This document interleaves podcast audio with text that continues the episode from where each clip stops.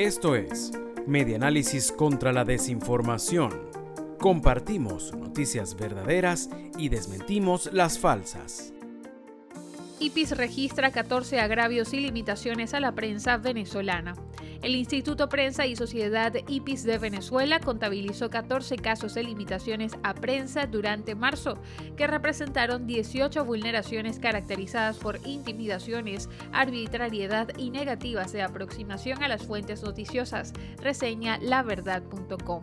Durante ese mes, IPIS Venezuela registró 14 casos que representaron 18 vulneraciones a la prensa, comprendidas en 5 restricciones de acceso a la información, 5 incidentes de discurso estigmatizante, 4 agresiones y ataques, 3 medidas de censura y un acto de uso abusivo del poder estatal, detalló la ONG en un comunicado.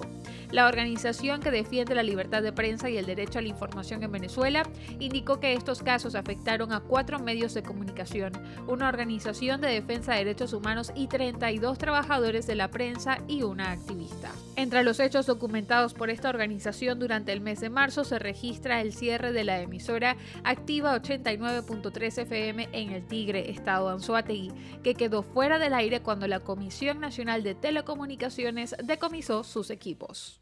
Esto fue Medianálisis contra la Desinformación.